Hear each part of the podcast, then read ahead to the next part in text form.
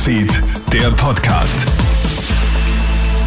Schönen guten Morgen, Clemens Draxler im Studio. Du hörst ja unseren Krone-Hit Nachrichten-Podcast. Vielen Dank fürs Einschalten. Darf man sich als Fußballfan die WM-Spiele in Katar überhaupt anschauen?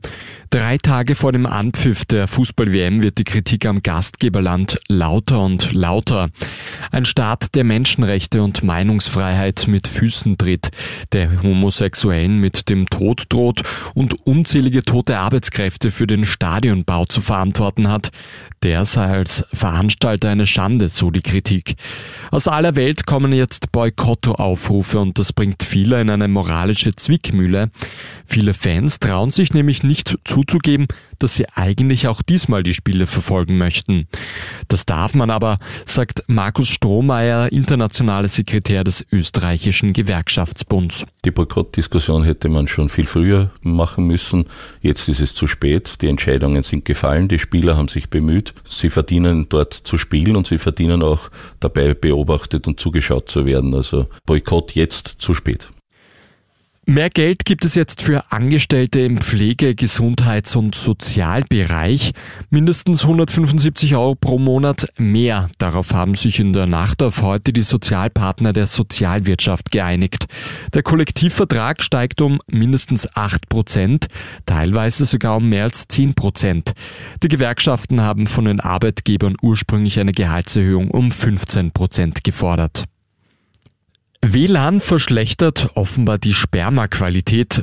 Das behaupten jetzt zumindest Forscherinnen und Forscher der Universität von Miami.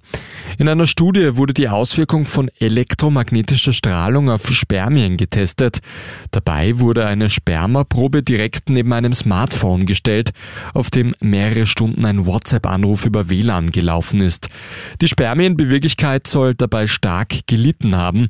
Sobald der Abstand zum Handy vergrößert wurde, soll sich die Qualität aber wieder gebessert haben. Unklar bleibt bleibt aber, ob die Strahlung auch auf die Spermien im Körper Auswirkungen hat.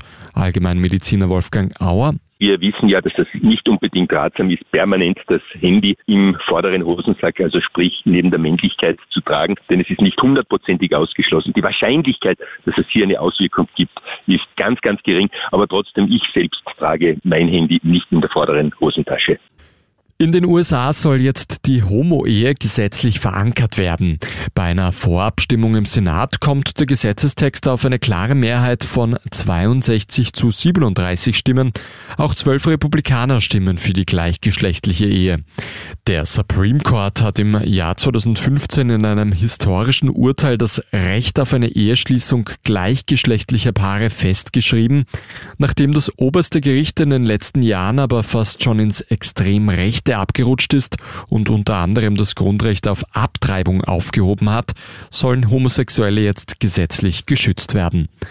Vielen Dank fürs Einschalten. Das war der Podcast für heute früh. Ein weiteres Update gibt's dann wieder am Nachmittag. Einen schönen Tag. Krone Hits, Newsfeed, der Podcast.